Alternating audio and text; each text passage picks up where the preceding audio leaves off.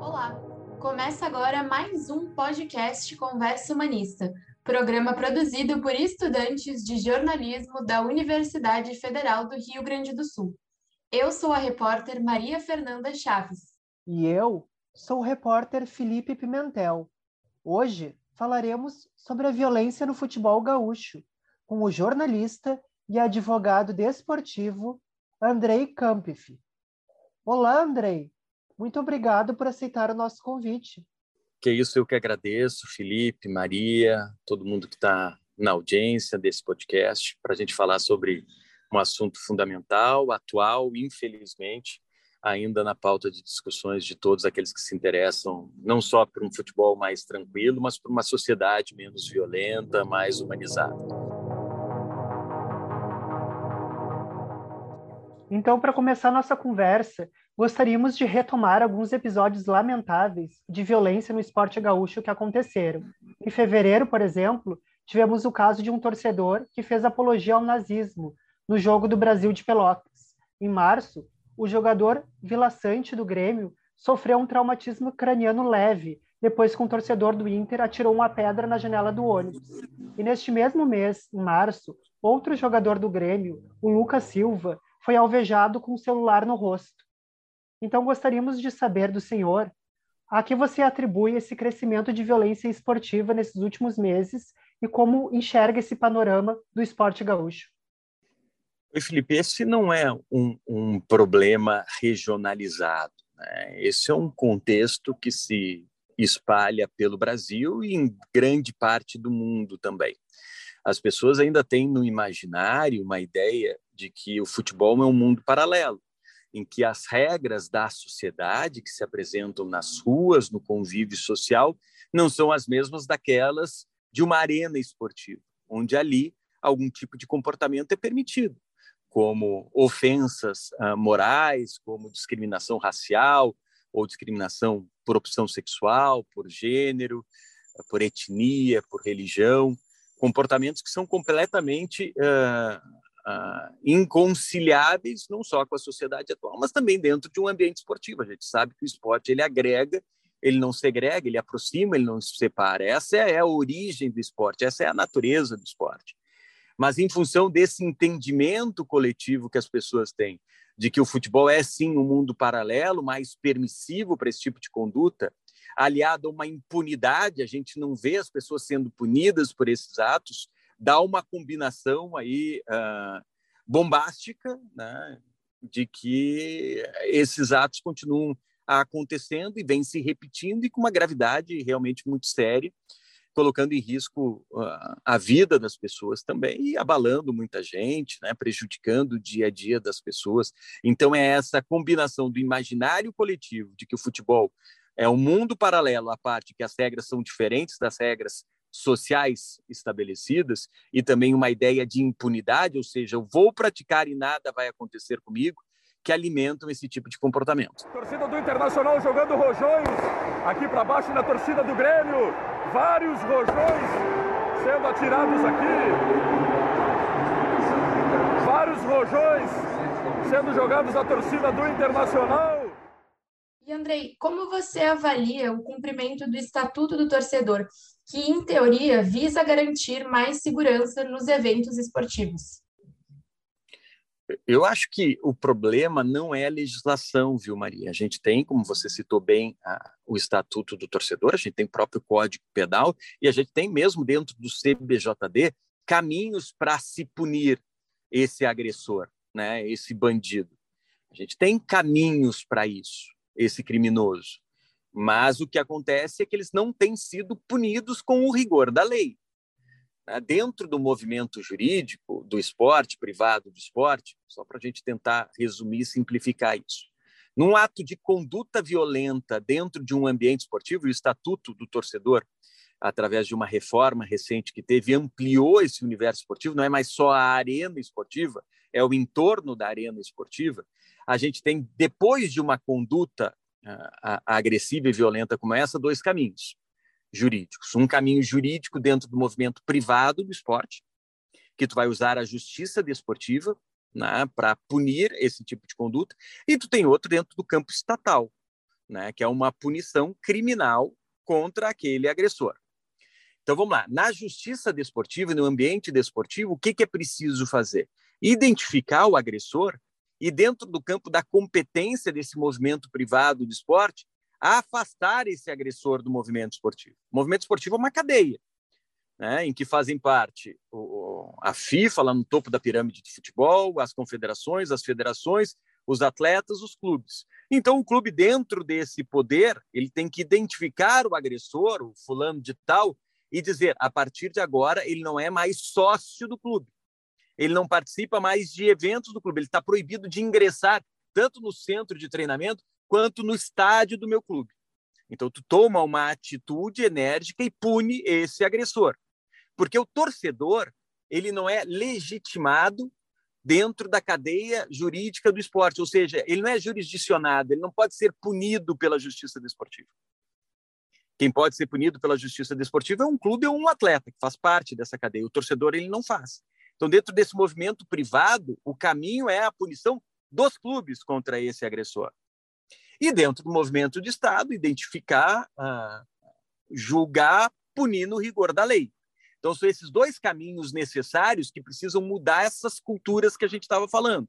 A cultura da impunidade, dizendo: olha, aconteceu uh, esse gesto de violência, isso foi muito sério, a pessoa foi identificada, a pessoa foi julgada, a pessoa foi condenada e ela está cumprindo pena. Uh, dentro do movimento privado do esporte foi identificado o agressor, ele está banido do quadro associativo do clube ele não vai frequentar mais o estádio por X tempo. E se divulgar isso, porque ele começa a mudar a cultura de que o futebol é um mundo paralelo, onde tudo é permitido, e começa a mudar a cultura da impunidade. Olha, não é bem assim, as pessoas têm sido punidas. E você, Andrei, acredita que a lei da ficha limpa, que é aplicada em vários âmbitos, também deveria ser aplicada no esporte, fazendo com que, assim, dirigentes, jogadores que já têm histórico de violência não entrem nesses ambientes? Eu acho que é um caminho. O, esporte tem uh, traçado uma direção que uh, é para vencer a desesperança, tá, Felipe? Eu acho que a gente está passando por um caminho complicado, mas acho que a legislação ela existe, agora é aplicar a legislação. E o que tem acontecido dentro do movimento privado de esporte é que a autorregulação está se fazendo presente. Ou seja, dentro dessa autonomia que o esporte tem, ele pode é, regu criar regulamentos, normas internas, seria, entre aspas, uma legislação esportiva, desde que ela converse, obviamente, com a legislação do Estado não se coloque dentro desse ordenamento privado do esporte, regramento privado do esporte, algo que seja ilegal ou inconstitucional. Agora, dentro dessa autonomia, o esporte tem tentado se proteger. Ele tem criado licenciamentos, e a gente olha agora o fair play financeiro uh, que está tendo na Europa e que vai acontecer no Brasil, que são justamente para proteger uma gestão mais uh, eficaz, uma gestão mais profissional, uma gestão mais transparente e punir aquela gestão irresponsável, amadora ou mesmo criminosa. Tá? E se criar uma lei da ficha limpa, uma regra da ficha limpa, é um caminho que o esporte vai começar a adotar. Mas primeiro é preciso justamente identificar esses gestores que muitas vezes, por exemplo, no Brasil, o crime de corrupção privada uh, não está tipificado. A pessoa que roubar de uma corrupção, de que praticar corrupção dentro de uma entidade privada, isso não é um crime, diferentemente do que acontece nos Estados Unidos e em outros países. Por isso que lá no FIFA Gate, uh, quando houve aquele escândalo maior da história do futebol em 2015, uh, ah, esses dirigentes foram presos, algum um deles brasileiro, dirigentes da FIFA, da alta cúpula do futebol, foram presos nos Estados Unidos, porque a corrupção privada é crime por lá, e no Brasil não foram presos, ou não seriam presos. Então, tem que se avançar nessa questão da corrupção privada, inclusive tem um projeto de lei, e aí é Estado se manifestando, que está avançando, que é o PL 68 de 2017, que tipifica esse crime de corrupção privada no Brasil, um projeto de lei geral do esporte que unifica a legislação estatal o Estatuto do Torcedor, que a Maria citou, uh, o Profut, a Lei de Incentivo ao Esporte, a Lei Pelé, tudo num ordenamento só, num diploma só, criaria um grande código desportivo, o CBJD ali também, que atacaria a corrupção. Mas a, a, a ficha limpa, ela, ela seria um caminho necessário mas ela teria que vir em função da autonomia esportiva estabelecida lá no artigo 217 da Constituição eh, eh, Federal, justamente dentro desse ordenamento jurídico, dentro dessa ideia da autorregulação do esporte. Um clube colocar, por exemplo, no seu estatuto de que não pode ser eleito nem por conselho algum dirigente ou algum membro do clube que tenha ah, qualquer tipo de processo criminal no período dos últimos 10 anos, por exemplo. Consegue estabelecer isso internamente. Isso não vai contra a legis, isso não vai contra a legislação. Mas o movimento privado do esporte precisa estabelecer dentro desses regramentos um clube dentro do seu estatuto, um, uma federação ou uma confederação também dentro do seu estatuto, essas regras internas proibindo que alguém que tem um histórico complicado participe eh, da gestão do clube ou da entidade. E Andrei, o que você pensa sobre as torcidas organizadas no futebol? Até que ponto esse tipo de organização é permitida por lei? É, ela é permitida. Né? O que acontece é que um ambiente que foi criado para ser um ambiente é, de atmosfera, de congregação, de paixão, de manifestação de amor por um clube, é, muitas vezes se institucionalizou como um ambiente criminoso onde uh, membros dessas torcidas se aproveitam do status que têm e das facilidades que têm, inclusive na relação direta com as diretorias dos clubes, uh, para criar uma economia interna. Ganham ingressos, vendem ingressos, uh, têm acesso a, a, a, receitas do clube e a, a, a infraestrutura do clube e acabam gerando, a partir daí, uma economia para proveito próprio estimulando uma política também de violência. Né? Eu fiz uma série é, para a Globo, quando eu trabalhava ainda como, como repórter por lá, para a Globo São Paulo, uma série para Bom Dia Brasil, que falava justamente da violência no futebol. Isso foi em 2016 ou 2017, tu vê, a gente está falando sobre isso há muito tempo. Uh, e, e, que mostrava que muitos dirigentes esportivos têm, inclusive, medo de torcida organizada, pela influência que ele tem não só uma influência política, porque ele tem é, a força para ajudar a eleger conselheiros, mas por uma pressão, inclusive, é, com ameaça, né? uma pressão, inclusive, ilegítima. Então, é, elas ainda têm muita força. E esse ambiente, ou essa entidade que foi criada para estimular a paixão pelo jogo, se tornou, em muitos casos, um ambiente criminoso. Não são todas as torcidas organizadas que têm esse viés da violência e que têm uh, um braço criminoso, mas algumas sim, estimuladas por uma relação promíscua que tem com a diretoria dos clubes. Né? Alguns clubes fazem isso de maneira proposital, os diretores, para ganhar força política, e outros fazem porque se sentem coagidos a isso, em função das ameaças que sofrem. Mas é um ambiente que precisa mudar. Essa relação entre clube e torcida uniformizada, ela pode existir, mas de uma maneira saudável, onde não haja coação, onde haja controle sobre aquilo que é entregue para eles e dentro dessa cadeia a, a associativa, que é também uma, uma torcida organizada, haja uma democracia, haja um ambiente saudável e jamais se estimule a violência uh, como uma política institucionalizada dentro dessa entidade.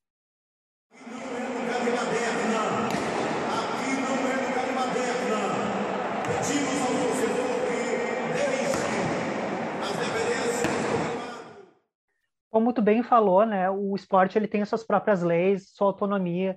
Então, pensando nisso, até que ponto a justiça pode intervir, por exemplo, no, no caso que um jogador comete um crime de agressão, até que ponto a justiça pode exigir que esse clube uh, expulse esse jogador, demita ele? Quais são os limites disso? Na verdade, a autonomia esportiva ela existe, mas aquilo que a gente conversou, ela jamais vai ser contra a legislação. Se há um crime de agressão, tem dois caminhos. O caminho privado, do movimento privado do esporte, para se analisar e para se punir, os clubes precisam punir, inclusive tem caminho até para se demitir um atleta que agrida dentro da legislação trabalhista, né, por justa causa e também estabelecendo dentro do contrato algumas cláusulas especiais, ou então dentro de códigos de conduta estabelecidos pelo clube que o atleta passa a fazer parte, né, e que também é, é sujeito às regras daquele código, ele pode ser demitido. E tu tem um movimento do Estado que jamais vai poder deixar de cumprir o seu papel em função de uma regulação interna de uma entidade que é privada. Então, quando acontecer esse tipo de conduta, o Estado deve, com o poder que tem e a obrigação legal que tem, agir nesses casos. Se for caso de, de violência, a, a analisar, investigar, apurar e, se for caso, denunciar, julgar e punir. Né? E aí, se o clube, agora, obrigar o clube a demitir, ele não vai fazer. Agora, o clube com uma sentença transitada em julgado, ele tem um caminho para demitir esse, esse autor do crime. Agora, por exemplo, a justiça pega e prende alguém por seis meses. O clube pode continuar pagando o contrato dele se quiser. Agora, se não quiser, ela tem um caminho justamente para tentar uma rescisão unilateral do contrato por justa causa e sem pagar a multa estabelecida naquele contrato de trabalho com o um atleta, só usando o exemplo do atleta, tá, Felipe? Andrei, principalmente nos casos de ações individuais, como a da pedrada e do celular, ou mesmo quando ocorrem brigas e agressões, também não seria fundamental que a justiça comum punisse exemplarmente as pessoas também de forma individual, para que atitudes como essa não voltem a ocorrer? Sem dúvida, Maria. Esses são os dois caminhos. Né? Eu, eu costumo dizer que esses atos se repetem de violência no futebol por culpa do agressor, claro que sim, mas também por culpa do Estado e dos próprios clubes, do movimento privado do esporte. Porque eles também têm que mudar essa relação que tem com as torcidas uniformizadas, os clubes, por exemplo. Também tem que punir imediatamente quando identificado o agressor e ele fizer parte uh, do quadro associativo do clube, por exemplo. E agora, com essa tecnologia que se tem, saber quem é, identificar o CPF, proibir a entrada dele uh, dentro de, de, uma arena esportiva quando tiver jogo, do Estado que precisa identificar, uh, julgar e punir, se for o caso, no rigor da lei, esses agressores, e do agressor que está acreditando que o futebol é um mundo paralelo. Então, é um trabalho coletivo, não basta apenas um movimento privado do esporte criar uma autorregulação e banir essas pessoas do movimento uh, esportivo, mas e como também não bastaria apenas o esporte, o, o Estado pegar, identificar e punir esse agressor. Tem que ser um trabalho coletivo para que se mude essa cultura, esse imaginário popular de que o futebol é um mundo paralelo e de que o futebol ah, existe a, a certeza da impunidade. Mas é um trabalho em que o Estado precisa agir com rigor, sem dúvida nenhuma, e tem lei para isso. A gente já falou sobre o Estatuto do Torcedor, o próprio Código Penal, e o movimento privado do esporte também não ser conivente com relação a isso. E a justiça desportiva punir.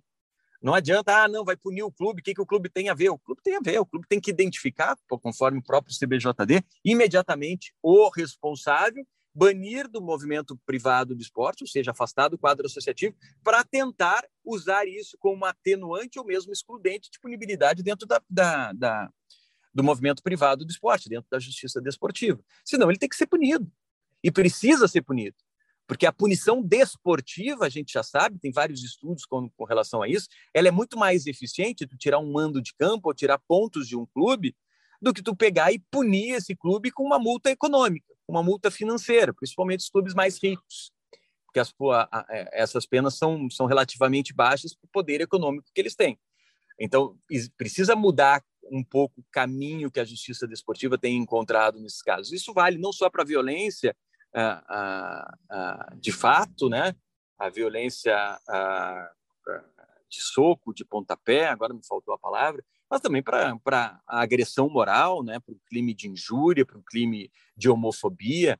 Tudo isso também precisa de uma atuação rigorosa uh, do movimento privado do esporte, da justiça desportiva. Punir com rigor esse tipo de conduta. E, inclusive, se for o caso, a própria agremiação esportiva, o próprio clube, com uma punição mais rigorosa, perda de mando de campo, porque isso também vai assustar o torcedor, isso também vai ajudar a mudar essa cultura, esse tipo de comportamento. Agora falando como exemplo futebol inglês, né? Esse tipo de futebol ele tinha um histórico de violência, principalmente nas décadas de 1980. E isso cessou com a criação da Premier League no início dos anos de 1990. Esse cenário então ele mudou totalmente graças a essa criação. No momento, então, que a gente fala do futebol brasileiro, a criação de uma liga, por exemplo, entre clubes, uh, poderia resolver essa situação?